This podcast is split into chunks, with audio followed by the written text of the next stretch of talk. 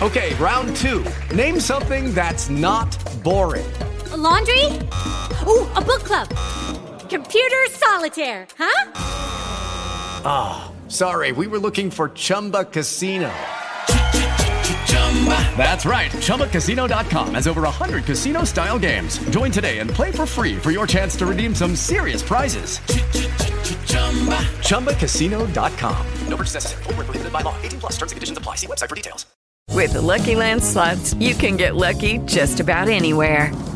This is your captain speaking. Uh, we've got clear runway and the weather's fine, but we're just going to circle up here a while and uh, get lucky. No, no, nothing like that. It's just these cash prizes add up quick. So I suggest you sit back, keep your tray table upright, and start getting lucky. Play for free at LuckyLandSlots.com. Are you feeling lucky? No purchase necessary. Void where prohibited by law. 18 plus terms and conditions apply. See website for details. Você sabe quanto custa um preso no Brasil? Descubra agora neste episódio de podcast do Politize.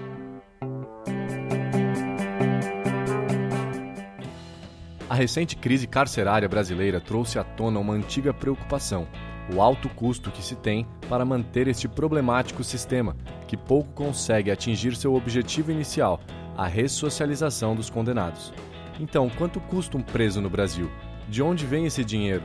Como reduzir esse gasto? A resposta para essas e outras perguntas sobre o custo do sistema penitenciário no Brasil você confere agora neste podcast.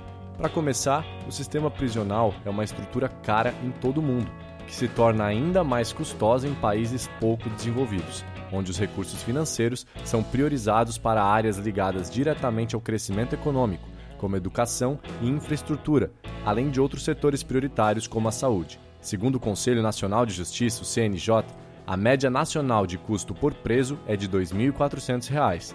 Os custos refletem gastos com o sistema de segurança, contratação de agentes penitenciários e outros funcionários, serviços como alimentação e compra de vestuário, assistência médica e jurídica, entre outros.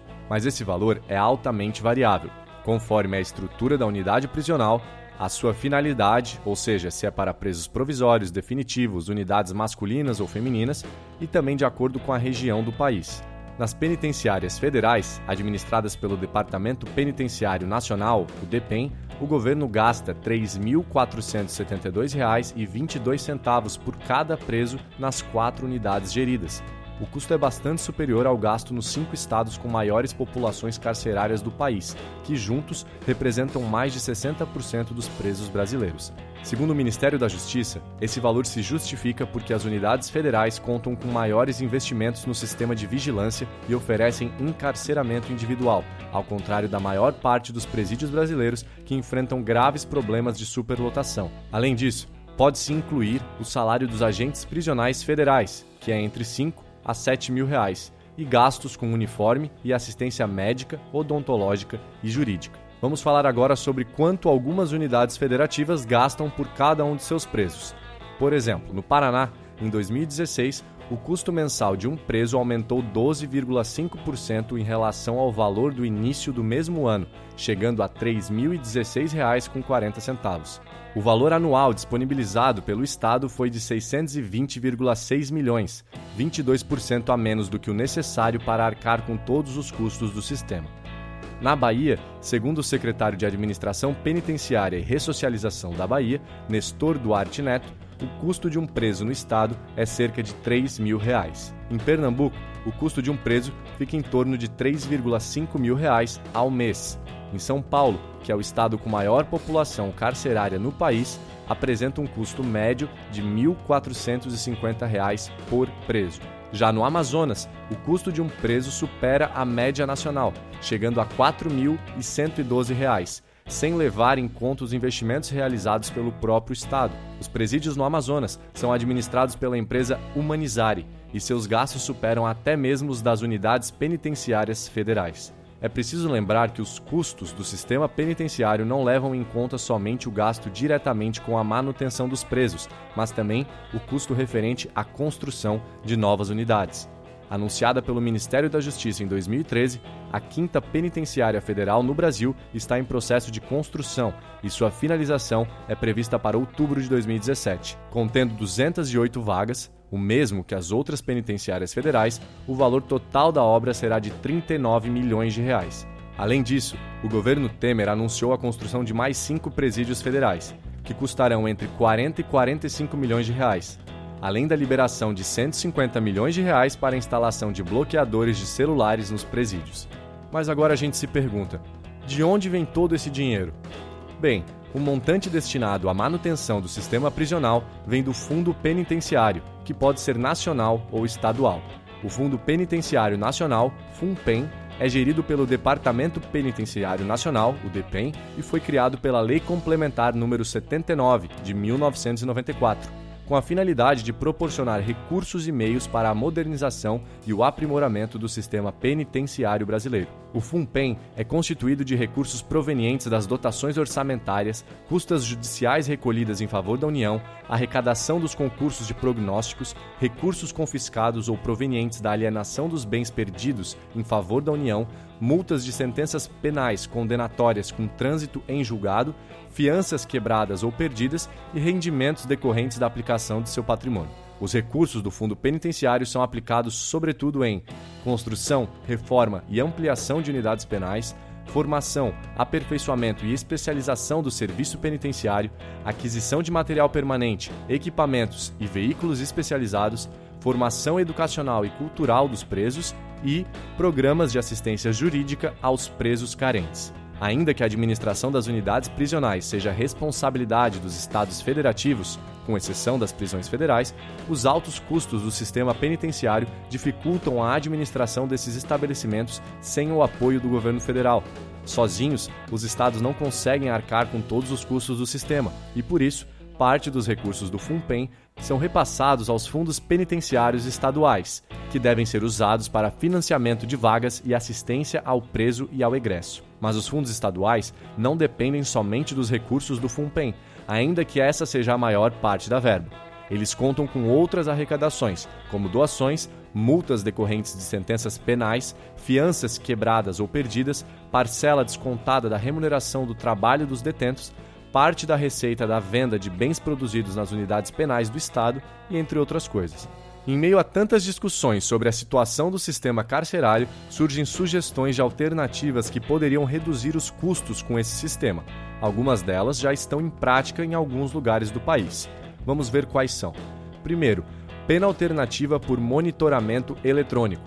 As principais finalidades desta medida são diminuir a superlotação carcerária e reduzir os gastos com o sistema penitenciário. O Mato Grosso do Sul já utiliza este sistema em presos provenientes dos regimes fechado, semiaberto ou aberto. Com essa alternativa à prisão, os condenados são colocados em liberdade controlada via tornozeleiras eletrônicas, evitando que se distanciem ou se aproximem de locais predeterminados e em certos horários. Com o sistema, é possível fazer o controle do custodiado 24 horas por dia. Essa iniciativa reduziu, no Mato Grosso do Sul, o custo do preso de R$ 1.700 para 230 reais. Segunda alternativa, presos pagarem por suas despesas. Um projeto de lei do senador Valdemir Moca, do PMDB do Mato Grosso do Sul, propõe alterar a lei de execução penal para determinar que cada preso contribua com o Estado para custeio de suas despesas na unidade prisional. O preso que não possuir recursos próprios para esse ressarcimento deverá trabalhar para compensá-los, o senador defende que a própria lei de execução penal já prevê que parte da remuneração do trabalho do preso seja destinada ao Estado para ressarcimento de despesas. Contudo, alguns advogados defendem a inconstitucionalidade do projeto, pois, se aprovada, a lei prejudicará os mais pobres, além de condicionar os presos ao trabalho forçado. Além disso, os advogados afirmam que a medida não resolverá o problema do sistema carcerário, já que a imensa maioria dos presos é composta por pessoas sem condições financeiras de arcar com os custos de suas despesas. Terceira alternativa: audiências de custódia. Trata-se de um projeto do Conselho Nacional de Justiça, o CNJ, em parceria com o Ministério da Justiça, que objetiva a rápida apresentação do preso a um juiz nos casos de prisão em flagrante, Estima-se que ainda hoje 40% dos presos no Brasil sejam presos provisórios, que ainda não foram julgados. Muitos desses presos acabam sendo inocentados ou poderiam cumprir penas alternativas ao regime fechado. As estimativas do CNJ são de que a adesão de todos os estados brasileiros ao projeto poderá gerar uma economia de 4,3 bilhões de reais aos cofres públicos. Quarta e última alternativa: programas de remissão de pena. Prevista na Lei de Execução Penal, a remissão de pena através do trabalho e do estudo busca reduzir a superlotação carcerária e ressocializar o preso para o retorno à vida em sociedade. O investimento nesse tipo de programa reduz os custos porque o preso cumpre menos tempo de pena na prisão e também porque, ao atingir o objetivo de ressocialização, menor será a taxa de reincidência dos condenados. Para concluir essa discussão, temos que ter em mente que a crise em que se encontra o sistema penitenciário brasileiro demanda soluções que consigam não só reduzir a grave superlotação das unidades penais, mas também aos altos custos que esse ineficiente sistema gera para a sociedade são preocupantes também os custos imponderáveis de aprisionamento decorrente das falhas na ressocialização e da violência gerada pelo próprio sistema prisional. As falhas no processo de ressocialização colocam o condenado em um ciclo de exclusão e violência, onde a grande maioria deles retorna à criminalidade ao não encontrar novas oportunidades na vida social, acarretando custos que não podem ser tão facilmente medidos.